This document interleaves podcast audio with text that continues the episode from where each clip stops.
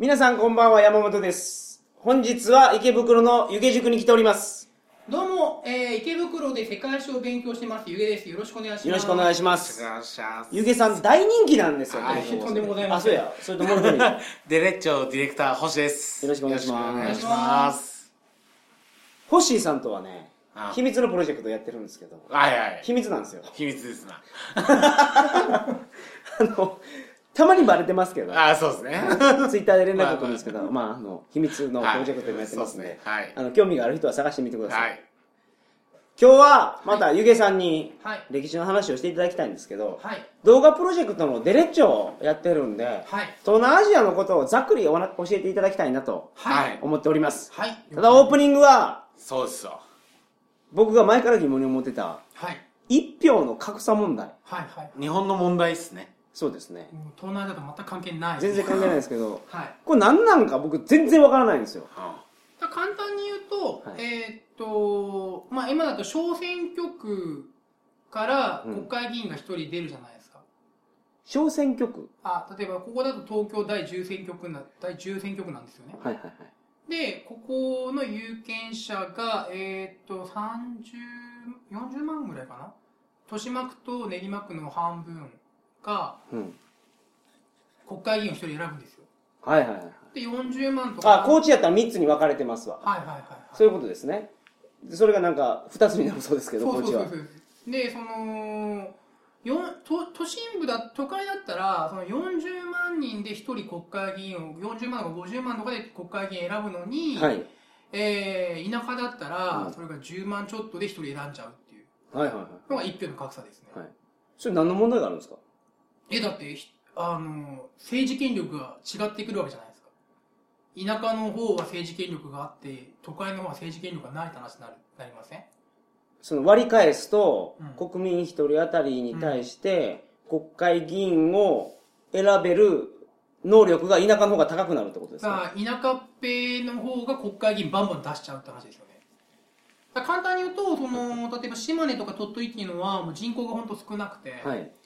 えーなのに国会議員がまあその2人か3人かな出すんですよねその、うんうんうん。だって島根と鳥取の人口って40万とか50万ぐらいしかいないですよね高校野球みたいなもんですかねああまあそんなか、ねけどまあ東京とか横浜あ神奈川とかはめっちゃ強いところが出てくると。はいまあでも高校数が多いんではいはいはい。そもそもうん。まあけど高校野球の場合もそこは考えて東京の場合は2つに分けますよねあそうですね。東京は。西東京、東東京、西神奈川、東神奈川って分けるんですけど、えー選挙区はですね、そのまあ今までその選挙区の区割りをじゃあ誰が変えるかというとその国会議員が変えるわけであって国会議員はその有利な選挙区で現状の選挙区で通ってるから変えたくないわけですよ、はい。でここまで来ちゃったで最高裁判所あー、えーここまで来ちゃって裁判所が起こっちゃったよっていう。最高裁判所は違憲ってしましたけど、はいはい。ででもその高知県で例えば人口少ない高知県では議員さん3人、まあ、はい2人減るらしいですけどね、はいはいはい。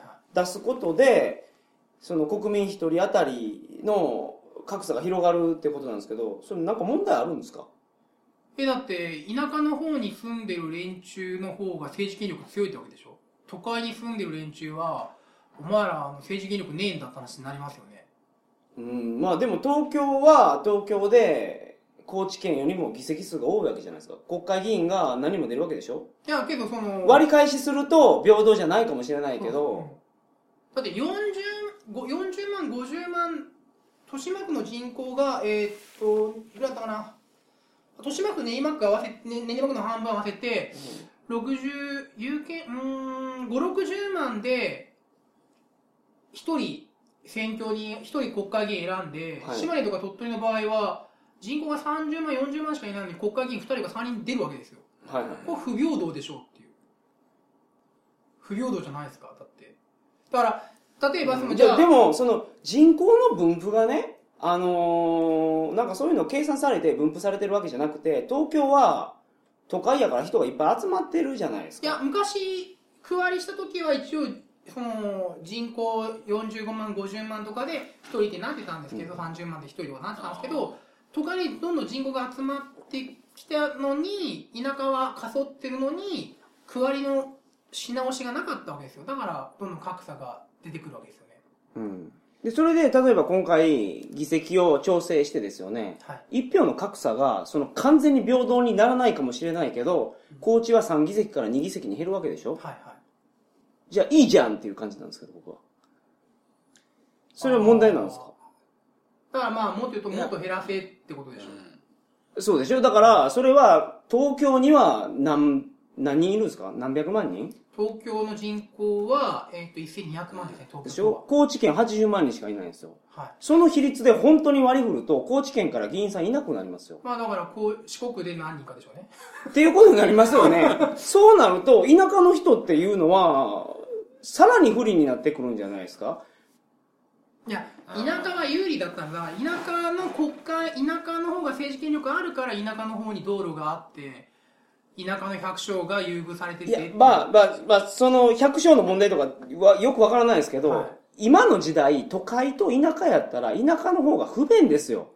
僕、高知と東京を往復してるからわかりますけど、物価が田舎の方が安いっていうのは幻想ですからね。都会の方が安いですわ。家賃は高いですよ。はいあ僕ずーっと言ってるの、テレビのチャンネル数とか、高知めっちゃ少ないですよ。おっしゃってますねーずっとですね。そう、だから今の時代、そんなところの情報格差とかもうん是正しないのに、その田舎の強みのところだけ排除して、人数が多いからそこを手厚くするようなやつは、いや、一人一票っていうのは一番最初の原則と思いますよね。もし民主主義に価値があるならば。うん民主主義に価値があるならば、一人一票でしょう。だ例えば、それってもうほんま田舎廃れていきますよ。都会のところで人口が集まって、そこで議員さん立ててやってたら、それはまた別の問題じゃないですか？その田舎が廃れていくから、じゃあ田舎に政治権力よこせっていうのは、はい。どうなのかな？一人一票。例えばじゃあ、10クラスありますと、中学校にと。うん。で、一まあ、3年1組から3年10組まであって、で、あのまあ、クラスの中で人口移動がありましたと。はいはい。で、3年1組だけは、あのまあ、あの、生徒総会の委員を6人も出しとると。うん。それで、3年8組はもう2人ぐらいしか出してないと。なんかちょっとむちゃくちゃな縦がな。い やいや、まあ、僕が言ってるのはそういうことですよ。あの、田舎が廃れていくから、田舎には、その、国会議員を立ててほしいというのがあって、けどその、一票の格差、問題になってるっていう意見しか見なくて、僕みたいな意見、見たことないんですよいや、。ありますよ。その、昔言った人いますよ。国会議員の中で、えーいろんなことで都会が優遇されているのだから、政治権力は田舎の方が持っててもいいんじゃないかって言った国会議員めっちゃ叩かれましたけどね。田舎の方が持ってたらいいとは言いませんよ。でも、議席数的に東京は、比率的には、その一票の格差問題という意味で言うと、一票ずつで言うと、その薄まるかもしれんけど、東京都で言うと高知県よりも圧倒的に議席数持ってるわけでしょ？うんはいはいはいはい。ね？じゃあ、格差問題あったとしても、持っといていいじゃないですか。問題わかりました。もうだから僕が今考えてる一票の格差は、はいどの日本人でも一人一票を持つべきだって考えてるのに対して、山本さんはそのもう高知県 VS 東京って考えてらっしゃるんじゃないですか。田舎係数が入った方がいい。だからそうそう、そういうこと。田舎係数が入った方がいいってことですよ。でそれは別にその田舎係数かけてますよ税金とかで例えば北海道とかはあのいっぱいあのお金もらってますもん東京から暖房費がかかるよねとかいや、まあそうですね。あの、だからそういうお金はもらってるんですけど、そういうのってで、そこが、いや、政治権力が中央に移ってしまってですよねそれがうん、高知県にお金出さない方がいいってなり得るでしょう。高知県の議員が、例えばゼロになるっていう話でしょ？今の話だと。まあまあまあまあそうですだって80万人しかいないんですもん。まあまあ高知県全体でですけどまあ 1. 点何人ですよね衆国会議員は衆議院は 1. 点何人ですよ80万だったらまあマックス2ですよ多うん。分、うん、でも、まあその力がないとこになっちゃいますよね。なってしまいますよね。あど同州制みたいな話は、はいはいはいここにはあまり関係ないんですかね。いや関係ありますよだからその何ですか、同州制っていうのは？まあ、まあ、四国を全部し州とするなり、そうそうまあ、アメリカの州みたいな感じで、でまあ、例えばカリフォルニア州に対して9州みたいな なるほど。うんまあだからもう州にでまず一個その国的な役割を持たすうんで全部まとめて人口の隔たりがあるのは問題として分かってるわけでしょ？うんは日本は、はい東京一極集中じゃないですか。い。まあ、太平洋ベルトに集中してますね。はい。それがあるのに、その一票の格差を問題にするのはいかがなものかなと。うん、っていう人はいますよ、確かに。はい僕はもう田舎者ですから、うん、僕も田舎者ですよ。それはもうこ 声を大きく言いたいな、これは。あだけど、今まで日本を支配してきたのは田舎の国会議員ですよね。そうですね例えば、そのさっきの、まあ、この前話したかもしれませんけど、その群馬のうん中曽根さんとか、とか、あと山口はめちゃめちゃ道路がいいですよね。山口県出身の首相がすごく多いですから長。州藩が、はまあ、昔の長州もそうですし、まあ、最近だと安倍さんはね岸信介のそうですね。あの孫で岸信介は山口でその実弟である佐藤栄作も山口出身でっていう。そんなにけど、びっくりするぐらい道路いいんですか？いいらしいですね山口とか。高知はだって誰も出てないじゃないですか。なんか高知で出出た政治家って誰だろう？板垣大成ぐらいかな。うん。うんあれあれ、この前聞いて面白かったのに、い板垣大輔どっかで刺されて、はいはいはい板垣シストも自由は自由は死せず。って言ってから、うん死ななかったらしいですね。そう 実際は。結構生き延びたらしいです。実際はなんかあのいや全然覚えてないとか言いましたよ あの時そんなこと言うたかどうかもようわからんと。わからないっていう、はいはいこれオープニングじゃなかったですか？あ、そうそう。まあ今日一票の格差問題に関しては、あの、みんな鵜呑みにすんなよと。まあ確かに。田舎者よ立ち上がれというのを。地方の意見とかの意見。そんなことよりも、とりあえず、テレビのチャンネル数を増やしてくれと。もう CSBS とか。テレビ地上波の時代じゃないでしょもうだって。オンデマンドとか。いや、そんなこと言いますけど、サッカー日本代表の試合とかを、朝日独占とかで撮ってるのうん。に、撮ってるのにですよ。見れないんですよ。WBC の日本代表の試合とか。うんうんめっちゃ見たいじゃないですか。僕スポーツ興味ないからわかんないな、えーまあ、スポーツ、スポーツ興味なかったも、そんなのが、めちゃめちゃ見たいんですよ。国の戦いを。スポスポーツじゃなかったも何でもいいですわ。それを朝日が独占で撮ってるのに、朝日映らない県って結構あるんですよ。うんまなんで朝日が独占撮るんやっていう話ですよ、それ。オリンピックとかもそうでしょそううそうねきっそうそうそうとそう。こんな時代に情報格差設けるんですよ。それやったら技術的にインターネットで見れるんやから、それやったらええのに、朝日が地上波でしか流しませんっていうのをお金払ってやったりするんですよ。うん。すごい問題だと思います。そのこうじゃあ。コーチの賛否をもってして変えましょうよ。俺がやるしかないですね。そうっす。はい。はい。で東南アジア東南アジアですよね そう、東南アジア。一平君がね、東南アジア回るんですよ。もうスタートしてるんじゃないですか、オー。プニングはオープニングだいぶ盛り上がりましたねあれ？一平君いつから行くんでしたっけ？5月3日からタイ入りですあ、もうじゃあ結構行ってますね。そうですね東南アジアをざっくりはい伝えとこうかなと。はいそうですねはい。よろしくお願いしますよろし。くお願いしますそれでは、鳥かご放送始まります。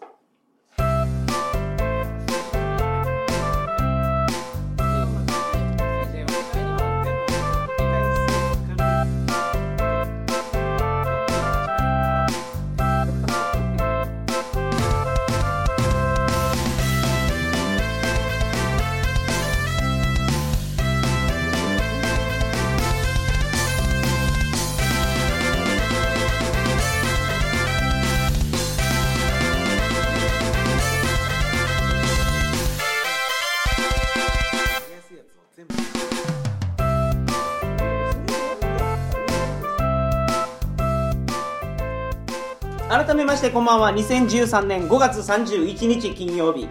鳥かご放送第386回をお送りします。番組に関するお問い合わせは info.tkago.net info.tkago.net までよろしくお願いします。お願いしおます。願いします。東南アジア。はい、はい。今あの一平君が回ってるんですけど、はいはい。東南アジアってなんかみんな想像ついてんのかな？東南アジアの定義ってわかります？オーストラリアは東南アジアですか？どうでしょうか？はい。違います。はい違います。オセアニアです。おおじゃあえービルマは東南アジアですか？東南アジアです。はい正解です。じゃあビルマのお隣のインドは東南アジアですか？中央アジアです。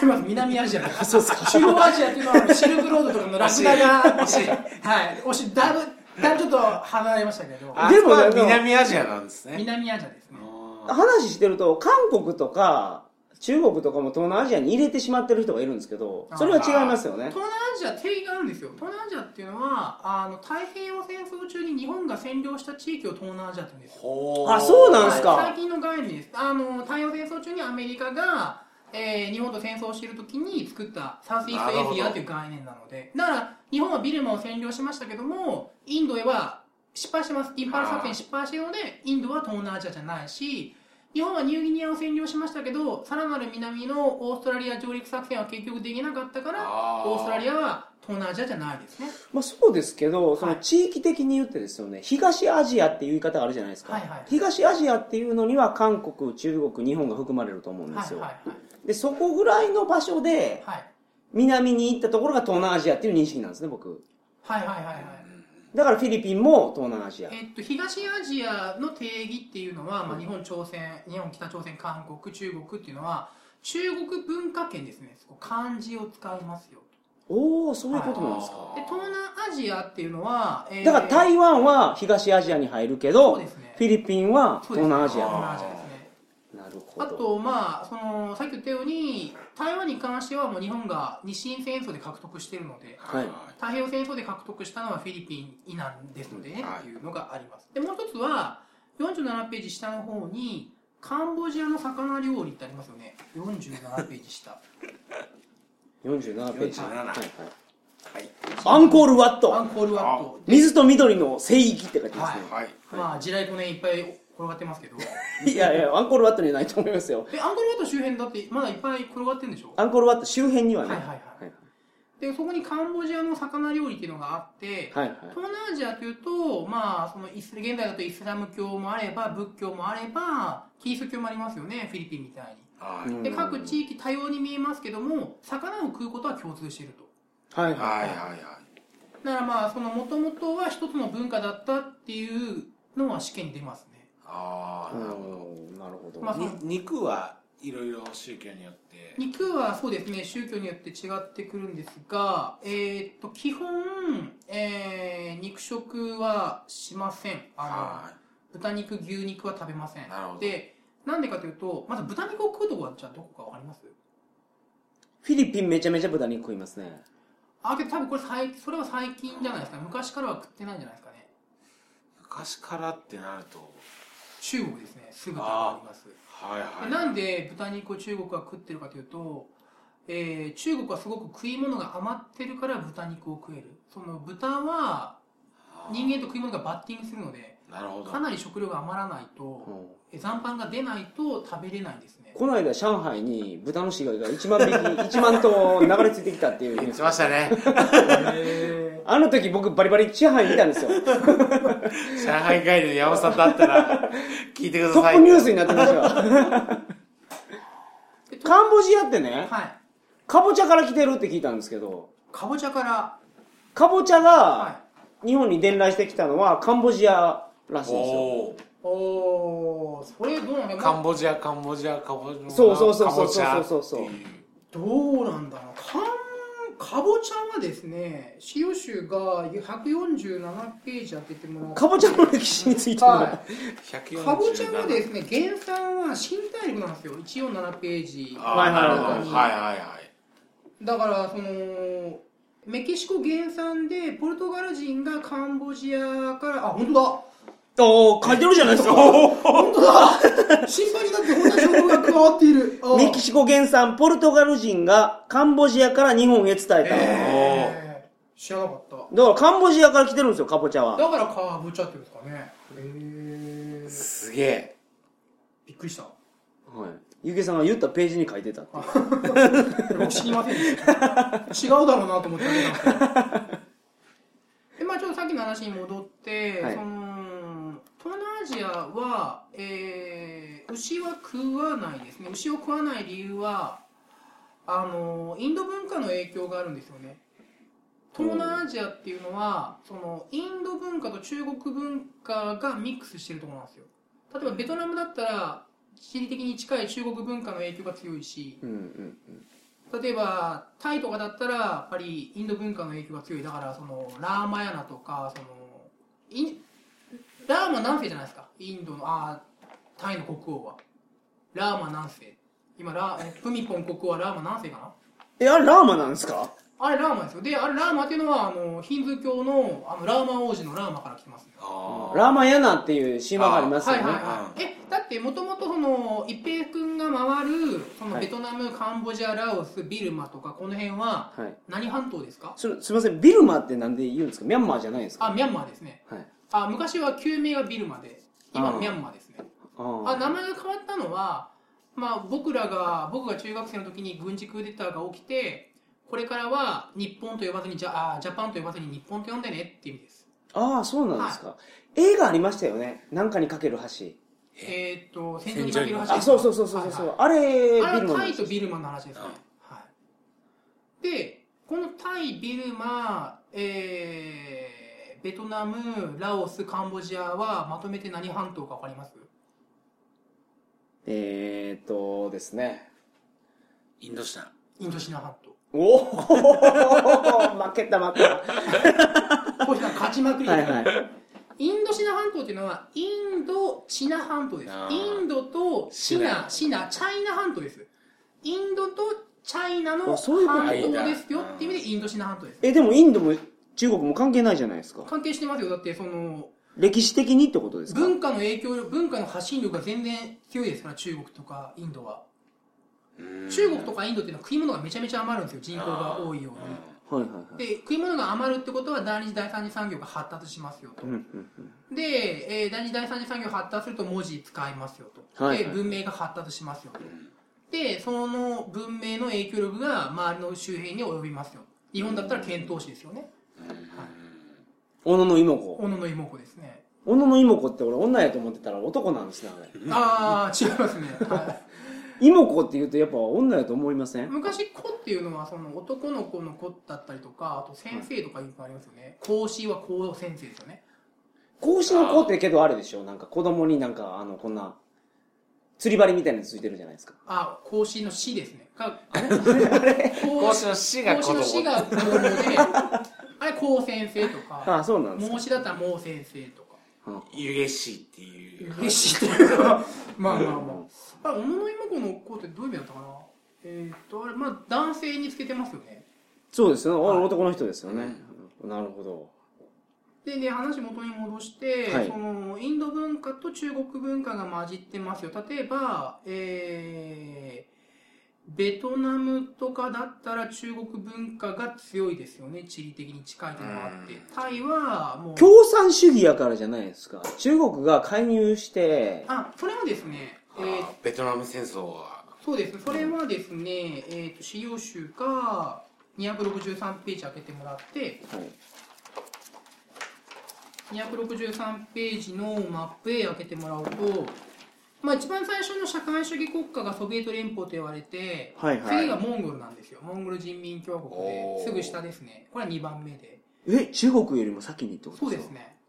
でその次に、まあ、あの東ヨーロッパとかが出て中国なんですがポイント何かというと社会主義共産主義って地続きで拡大していくんですよ、まるでドミノが倒れるようにと。ーはい。で中国の次はインドシナ半島にドミノが倒れるよとでそのドミノを止めようとしたのがベトナム戦争だし、うん。えー朝鮮半島でドミノを止めようとしたのが朝鮮戦争の、まあ、米軍の派遣だったりしますよ、一平君今どこにいますかね？え一国の話全然関係ないと思うんですけど。一平君は今バンコク。バンコク。いや、バンコクからもう行ってるじゃないでもう行ってます。かね。今、どうですかね？まあ指令によると思いますけど順調に行ってれば北に。ラオスあたりにいるんじゃないですか、今？ミャンラオスミャンマうん。ー何ページですか？270 270。207えっとこっちでやってますか？はいはい。話元に戻してすごい戻りますけど、まあ、東南アジアでは、まあ、牛は基本食わないのははい。ヒンズーの文化？牛大事にするじゃないですかインドでは、でまあそれがありますよと。まあ、牛は食うよりも牛香で使った方がい効率いいので、ヒンズー教っていうのがラーマヤナの話。そうですね、ヒンズー教っていうのは、インドの大衆宗教で、聖典が面白いんですよ。そのラーマ王子の冒険物語。その、はいはいはい王女様を救いに、すげえ頑張って。神様が3ついるんですね。あ、そうですね。えーっと、お？お？じゃあ全部言いましょうか？まず、破壊神の芝っていうのは人気あるから。はい、破壊神シバ。ブラフマはい、創造の神。そして、ン。えーっと、あの、すあの、維持神っていうのがいます。はい、維持神がいます。すごいビシュヌ神ですね。あ、それはい。これ、サザンアイズで僕覚えました。昔、ヤングマガジンでやサザンアイズっっていうのがあったんですけど。ブラフマーが作って、ビシヌが維持して、で、シバが破壊して、そうそうそうそう。で、あの、漫画の中では、破壊神の芝が、もう、破壊するんですよ。破壊してからもう、もう一回作り直すっていうやつらしいんですけど。破壊は創造の神ですね。だからその人間としては芝が対立する敵なんですよね。もう一回破壊しようとするから。壊されるとそうそうそうそうそう。これ主人公の彼女が芝の彼女でしたね。シヴァのよ、シヴァの嫁はんになるパール、パールなんたらとか言う。なんでそんな昔の漫画すごい記憶してるんです宮野さんの出展の漫画歴はすごいですよね全然すごくないと思うんですけど。よく覚えてるな。いや、だからアンコールワットとか行くのにね、はいラーマヤナとか全然知らずに行くのと、はいはいはい行ってからレリーフ、あはい壁の壁画とか見るの全然違いますからそうですねい知らないで見たって何も関係ないですもんねラーマヤナにね、猿の神様が出てくるんですよ。あ、出てきますね。ハヌマン。はいはい。このハヌマンがあの結構ポイントで、あの、タイの、はいは、あの、つぶらやプロのウルトラマンが大人気なんですよ。タイタイではタイでは。はいタイのウルトラマンにはハヌマンが出てくるんです。おおあもうリメイクされてるってそうそうそうそう。で、あのなんか、映画版やったら、ウルトラマン VS ハヌマンみたいな。ハヌマンの飛行体制とか、もう全然ウルトラマンと違うんですよ。ハヌマン負けていいんですか？123ページの左下ですね。はいはい。で、もともとその、この猿の、あれですね、えー、まあ、123ページ左下のラーマ王子がいて、ハヌマーンがいますね。お、ハヌマンおるやん。いますね、これ。もともと、もっと言うと、ラーマ王子とハヌマーンの冒険物語が日本の、あれなんですよ、あの、でしょ？桃太郎なんですよ。あ、桃太郎？桃太郎あのは、もともとこのインドのお話から来てるんですよね。あ、そうなんすか。はえ、でも一番初めに仲間になったの犬じゃなかったでしたっけ？い。犬ですかね。犬キジ猿ですかね。まあまあ、あまあよく、あれでも仏教の話じゃないですかいや、桃太郎は違うでしょ。あ桃太郎違う西遊記は、ハヌマンがなんかモデルになってるんやろうなっていう気はするんですけど。ああ、玄奘がインドに行って、そこの文化知ってってことですかね。はいはいなるほど。うーんイスラム教の方が先来ます？いや、えー、っと、イスラム文化の影響はさすがに及ばないかなと思うんですけおど。桃太郎オリジナルだと思うんですけどね 日本オリジナルと。にちなみにあれですよね、その、ゲーム、スーパーマリオブラザーズはいはい。あれあれですよね、もうラーマヤナですよね。助けに行って、白行ったら違った、白行ったら違った、で、やっとゴールで、嫁さん見つけました、みたいな。嫁はんじゃないですけど。あー美人ピジメ、名ピジメ。はいはい。シータですよね、多分ね。あシータなんや。なんかあの、ねえ、天空の城のあ話が。パズとシータあーあれはどあのシーターとどうなのかわかんないですけど。でもここの話は読んどいた方がいいと思います。ラーマヤナ面白いですからね。まあまあらしいですね。そのだって全部ラーマヤナとかをなんか演劇とかにすると50何時間のかかるんでしょう。だ昔、聖書が流行った理由も物語として面白かったから流行ったんでしょ？うね。これもラーマヤナが面白かったかはいはいはいらイスラム教が流行ったんやと思うんですよ。うんあ、まあヒンズー教ですあごめんなさいヒンズー教かはいはいはいそれはありますね。その昔話なかったから。今みたいにコンビニ行って、いろんな漫画読める時代じゃなかったんですよね、本当に。その農耕民のエンターテインメントとしてその旧約聖書とか、はいこういったまあ、えーモーセが海割ったとかめっちゃおもろいじゃないですか、そのその当時。まあそうですね。びっくりしたと思いますよ。そんなやつおったんや、みたいな。アダムがイブアダムあの神がアダム作って、はいはいはいはい。ライフリング技術与えたとか。面白いですよね。確かに。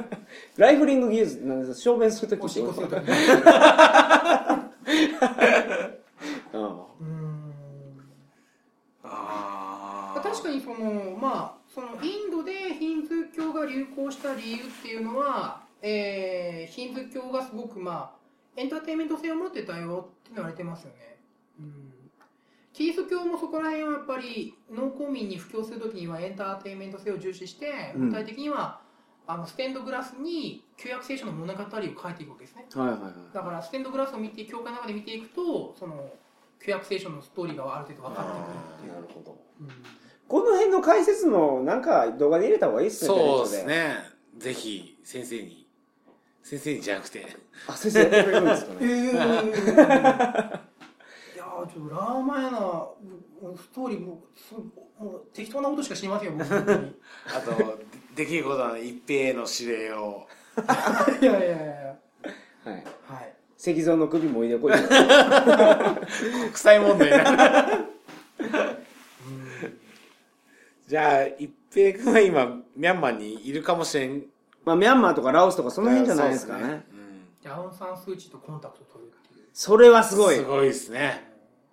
アウン・サン・ースー・チーさんがはい。ずっと捕まってたのは、はい。ミャンマーは軍事政権で、はいはい、彼女が自由に発言すると困ったから。そうですね。ですか？はい。うん。まあ自宅軟禁ですね。家から出ちゃいかんよっていう。あ、自宅軟禁やったんですね。はい。うんうんだからたまにそのまあ警戒がある程度緩い時は自宅の壁にちょっと顔出してでそこからちょっとまあインタビュー受けたりとかいうのがありましたね、アウン・サン・スー・チーさんっていうのはもともとお父さんアウンさん将軍なんですよね。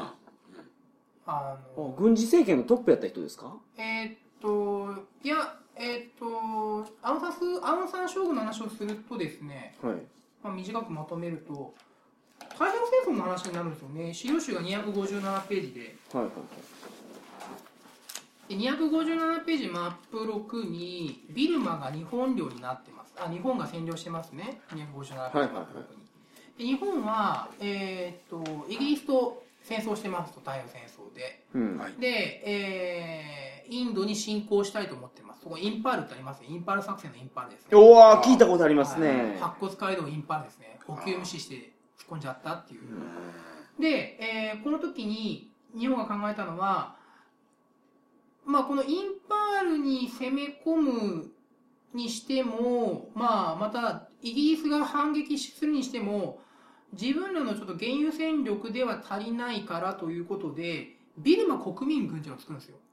もともと太平洋戦争というのは昔は大東亜戦争でアジア解放のための戦争だよと。はいはい。で白人を打ち倒して我々アジア人のアジアを作ろうと。はいだからまあ別にビルマだけではなくてインドネシア国民軍とかも作るわけですよねはちなみにインドネシア国民軍のリーダーはあのスカルノですねデヴィ夫人の旦那ですねい。うーん、なるほど。で同じような感じでビルマにもアウン・サン将軍を中心として日本の軍事指導とか日本の武器でビルマ国民軍できましたとうん。でもともと西洋の捕虜やったんですよね。西洋の捕虜っていうか、西洋の奴隷やったんですよね。まあまあそんな感じですね奴隷やったから、そのお前ら独立せよっていうのを言って、ねはい。内部からはい。戦力を割いて、まあそうですね。あのー日本の味方にしたと。そうですね。だから実際その日本がビルマを占領する際もビルマのそのマップとか情報っていうのはそのアウンさんから仕入れてるわけですよ、ほうほうほう。はいはい、だからアウンさんは日本を導入してビルマを独立させたいと。うん、うん、うんで日本もそのアウンさんを、えー使ってビルマ国民軍作って増強しようとしたわけですけども、うん。うんまあ、アウンさんはですねちょっと話が違うと。なんか日本はビルマに入ってきたら我々に独立を与えると言っときながら結構厳しい統治をしてると軍政をと。うん。で不満があったわけですよ。でこの不満がどうなったかというとインパール作戦で日本が負けてる時にビルマ国民軍が裏切って日本を後ろからやっちゃいます、あはい、だからアウンさんっていうのは我々からするとまあ一応敵になっちゃうんですよね、うん。このね、今日の最後の締めくくりの話として、はい。湯気さんの見解を知りたいんですけど、見解はい。もし日本が、はい。この大東亜戦争っていうのを起こさなかったとしたら、はいはいはですよ。いはい。今みたいな西洋の諸国がですよね、はい。東洋人を人間として見てなかったんじゃないかなと思うんですよ西洋人は東南アジアに攻めてきて、うん。猿かなんかやと思ってうん。奴隷にしてたわけですよね、まあ事実上そうですね。はい。で今は国際的に人権とかはい。いうのをすごく話が出てますけど、うん。それって戦争をがあってですよね。日本が大東亜戦争とかやって、でいろんな国が独立した後の意見じゃないですか、うん。はいはいはあれで日本がこういうことをせずにいた場合うん。東南アジアっていうのは西洋人から見てですね猿がいっぱい住んでるところやとうん。いうところでずーっとなんかその奴隷としてこき使ってたんじゃないかなと思うんですけど。それはどうですか？うん。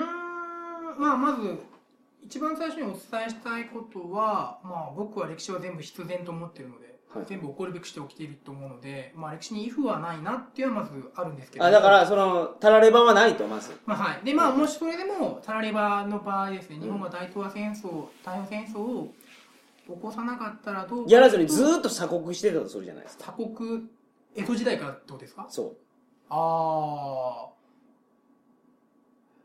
あなるほど。だからその日露戦争もないってことですよねだから、うはいはいはいそうなるとそれはありますね。っていうのが受験世界史で何と教えるかというと日露戦争は20世紀初頭から有色人種の白人に対する反撃が始まると教えます。よ日露戦争が第一撃なんですよ。その有色人種が白色人種とまともに戦って正規ゲリラとかではなくて正規戦で戦って初めて勝ちましたよと。はいはい。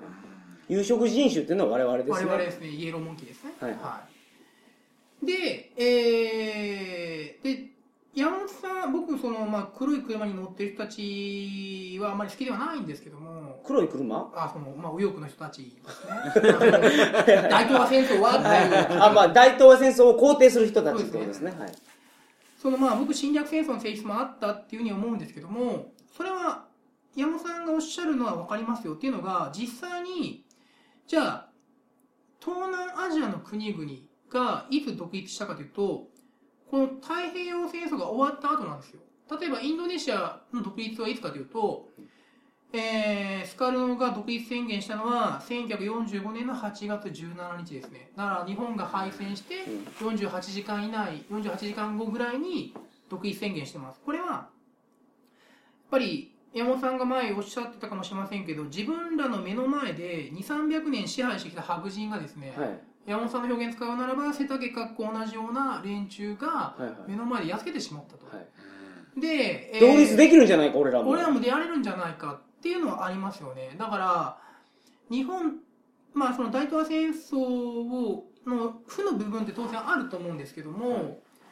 えーその独立を促したっていうのはありますよ、はい。その例えばねアメリカのネイティブインディアンとか、はい。オーストラリアのアボリジニーズっていうのは、はい。も殺しまくってますね。殺されまくってますね、う人間やと思ってなかったんでしょ、はいはいはい。白人は、はいはいはい。イエローモンキーに対してもそういう認識やったと思うんです思いよますよ多分。それがだだからよくあるのが学校のいじめでねうん。ずーっと受け入れてたらもういじめまくっているんじゃないかと、はいはいそれが一発でも反撃したら、あこいつもなんかあるなんかあのなんかあるんやなと思うところが、っていうところである程度人として認めて今の時代があるんじゃないかなと思うんですよ。それだとしたらですよ。うん。日本がしたことはすごいことだなと思う。いやおっしゃる通りと思いますよ。じゃあ実際その具体的な事例としてオランダ独立、えーインドネシア独立戦争の話をすると、はい、インドネシアはもともとオランダの植民地ででオランダのシェアが非常に過酷だったんですよ、うん具体的には強制栽培制度っていうのがあって、強制栽培？はい。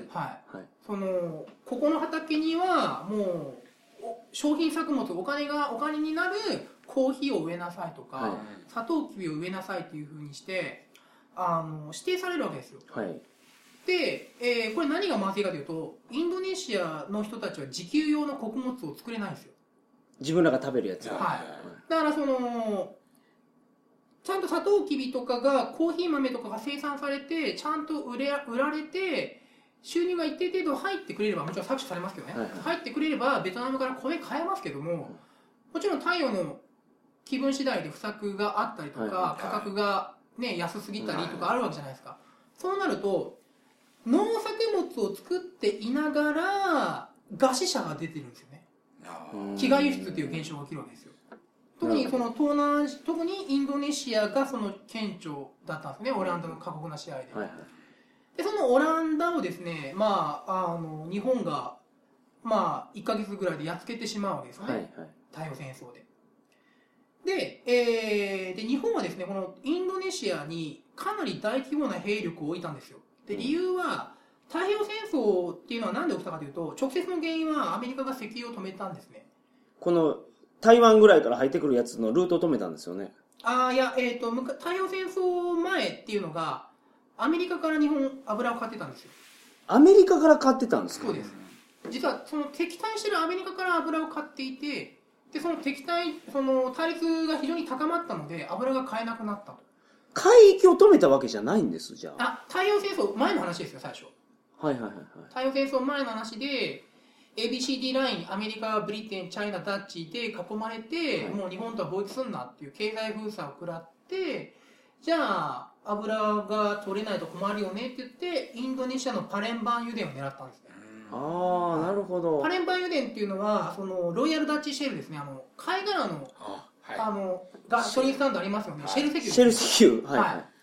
そのパレンバンを取りに行ったと考えていいですね。でそのラインとしてフィリピンとか、えー中継地点のフィリピンとかこの実際油が取れるインドネシアっていうのを非常に大事にしたと、はいはいはいでインドネシアにすごく大規模な軍隊を置いたんですよ。で、うん。結局アメリカは太平洋戦争の反撃っていうのはその257ページ見てもらったら分かる通りそのマリアナ諸島とかフィリピンとか沖縄を取ってるのでその中間その油を運ぶ途中のルートを遮断してるわけですよ。はいはい。だからインドネシアに置いた日本の大軍っていうのはそのまま残ったんですね。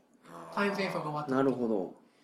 で戦争が終わったんですがじゃあその戦争をやってる最中に何やってたかというとインドネシアの大規模な日本軍はひたすらこのインドネシア国民軍を作ってたわけですよ。スカルノのうん。お友達にあの銃の撃ち方からいろいろ教えてたんですね。うんでそこで、まあ、師弟関係があったわけですよ。うん。で大変なのが45年8月15日日本が負けてこのインドネシアに駐留している日本軍がさあ困ったって話になったわけです。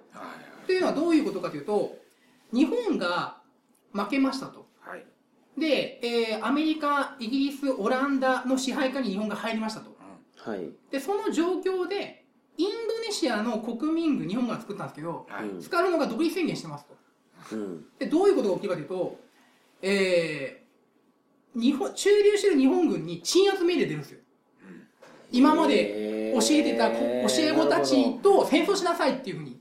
その具体的な話をするとその独立宣言しますよね、はい。8月の17日に、はい。で彼らはあの日本軍にもう帰るんでしょ？と。もうあんた方帰るんだから武器置いてってっていうわけですよ。はいはい今からインドネシアオランダが攻めてくるから武器置いてってくださいと。武器庫の鍵くださいと。うんで当然オランダ側はそのアメリカイギリスオランダ側は武器庫の鍵渡すのよ。うん。そんな武器庫の鍵とか渡したらもうもう日本に帰ってきてももうショッピングぞって話になるわけですよ。うん。ですごく悩むわけですよ。で選択肢3つあってもう日本に帰るためにもうインドネシアのその国民軍と戦うと。オランダ側について戦うという選択肢とまあえー処罰されるかもしれないけども、まあ、武器庫の鍵だけ渡して自分だけ帰、まあまあ、日本に帰ろうと。処罰する可能性あるよと、うん。でもう一つの選択肢がこれすごくてもうこのままじゃあインドネシア国民軍と一緒に戦おうっていう。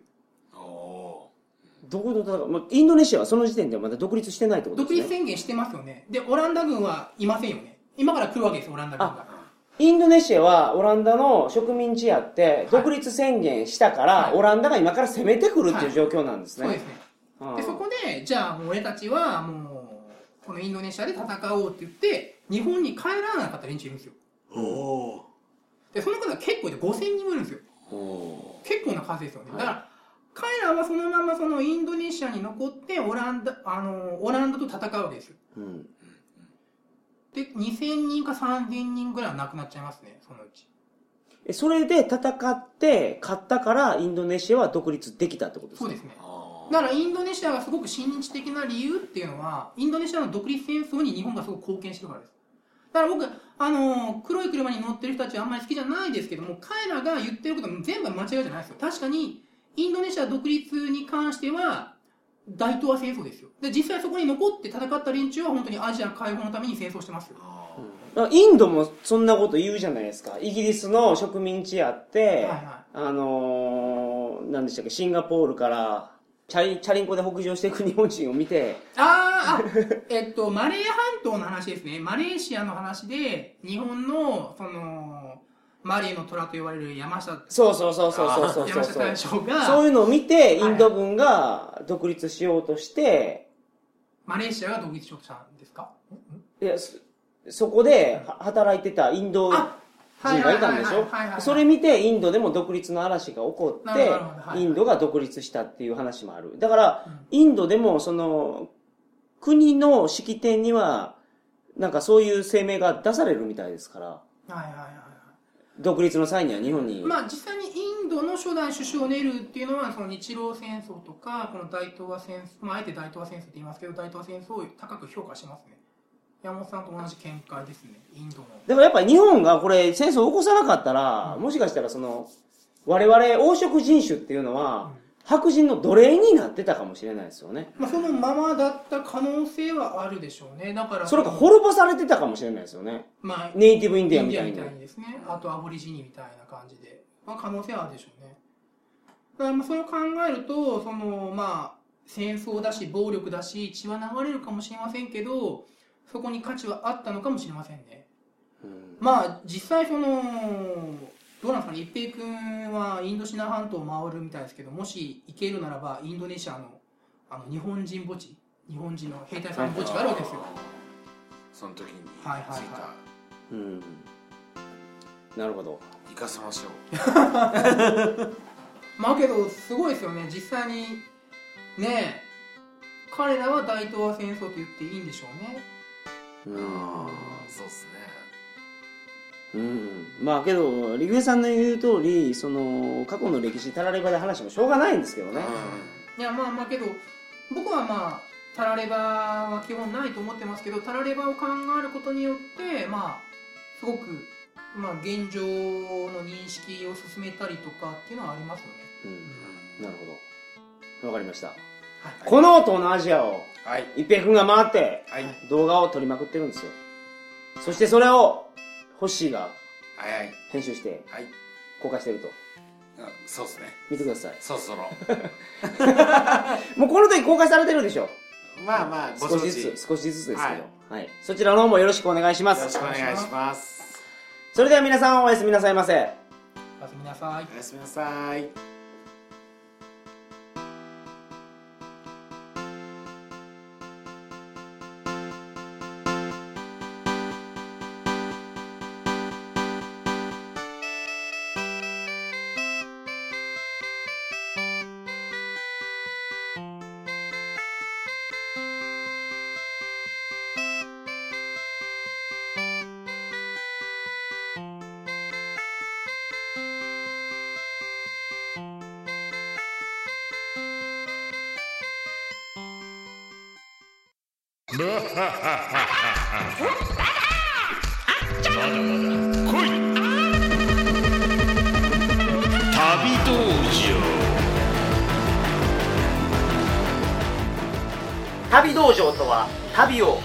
楽しくする音声ガイドブックです。